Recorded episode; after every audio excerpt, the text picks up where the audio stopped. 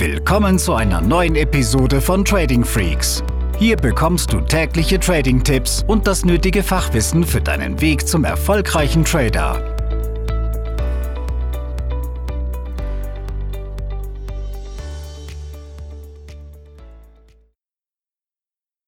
Ja, willkommen zu einer neuen Episode. Hier ist Tim von Trading Freaks und heute sprechen wir über das Thema oder die Titelzeile sieben Dinge, die Trader begreifen müssen. Und hier befinden wir uns im, ja, im Themenfeld oder der Kategorie Trading Psychologie. Und ich möchte hier auf bestimmte Denkmuster eingehen, beziehungsweise Fragen, die du dir einmal stellen solltest. Insbesondere dann, wenn du sagst, naja, ich habe noch nicht wirklich eine erprobte Strategie. Und ich sage immer, wenn ich sowas höre, wenn du noch keine erprobte Strategie hast, dann siehst du das erstens auf deinem Trading-Konto und zweitens solltest du dann maximal auf einem Demo-Konto handeln. Und zwar so lange, bis der Erfolg da ist, bis du erste Fortschritte siehst, bis du überhaupt von einem Regelwerk oder einer Strategie sprechen kannst und nicht mehr nach dem Zufallsprinzip handelst.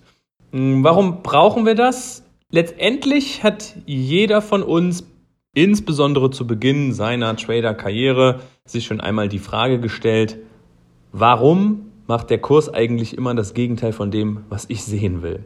Gehe ich long im DAX, fällt das Ding äh, 50 Pips in den nächsten 30 Minuten. Oder ich bin im Euro-US-Dollar Short gegangen und es kommt sofort der Rebound und das Ding steigt. Jetzt könnte man flapsig antworten, na, dann handel doch einfach das Gegenteil von dem, was du vorhast. Hm, doch so einfach ist es nicht, denn im Börsenhandel müssen wir uns neben der Strategienbildung auch sehr stark auf die Psychologie konzentrieren. Denn anders als bei einem klassischen Investor, der vielleicht, so wie es Warren Buffett macht, eine Buy-and-Hold-Strategie verfolgt, haben wir Trader ein viel intensiveres Level an Emotionen. Gerade am Anfang, wenn diese Emotionen für uns noch neu sind, wenn da Dinge auftauchen, die wir so noch nicht kennen, wenn wir uns als Trader, als, als Mensch so auch noch nicht kennengelernt haben, dann wissen viele nicht, wie sie jetzt mit diesen Emotionen umgehen sollen und was hier gerade eigentlich mit mir passiert. Und man ist dann nicht mehr in der Lage, die mehrheitlich richtigen Entscheidungen zu treffen und das ist dann eben der Anfang vom Ende. Und deshalb möchte ich diese Episode nutzen, um dir jetzt die folgenden sieben Fragen, Gedanken und Tipps mit an die Hand geben, sodass du diverse Dinge überdenken kannst.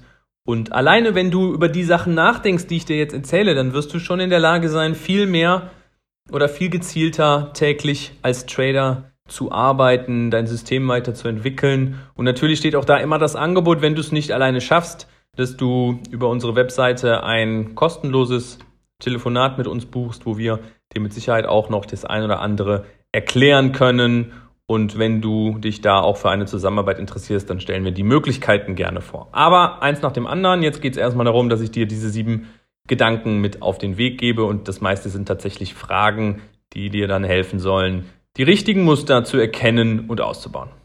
Nummer eins: Beschreibe deine Strategie in maximal zwei Sätzen. Was sind die Grundpfeiler deiner Strategie? Was handelst du?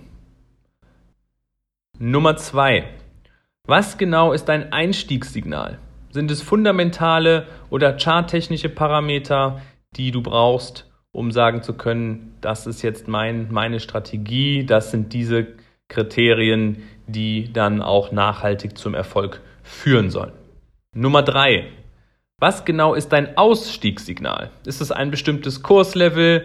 Ist es ein Sentimentwechsel? Sind es bestimmte Nachrichten oder Saisonalitäten? Nummer 4.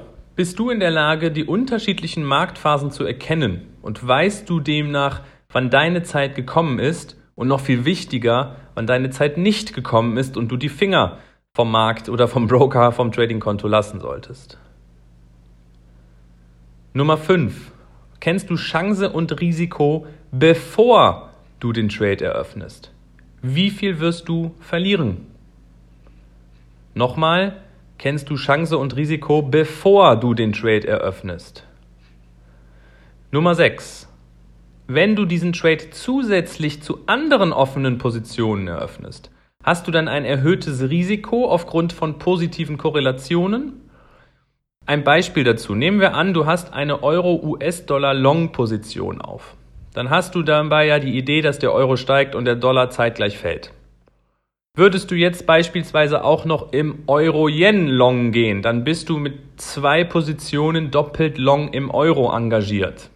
Und da stellt sich die Frage, sind dann die einzelnen Positionen so angepasst, dass du die Addition dieser Euro-Longs verkraften kannst, wenn es jetzt schlechte Nachrichten zum Euro gibt? Also das ist etwas, wo du einfach genau hingucken musst, wie korrelieren einzelne Assetklassen oder auch dazu gehörend die einzelnen Währungen untereinander. Und last but not least, Nummer 7. Fieberst du jedem Tick hinterher und kontrollierst Positionen im Sekundentakt, dann ist deine Positionsgröße völlig falsch gewählt. Dann ist sie wahrscheinlich viel zu groß und du bist nervös und hast sogar einen erhöhten Puls, wenn es dann auch mal 10 Pips gegen dich geht was du unbedingt einkalkulieren und auch zulassen musst.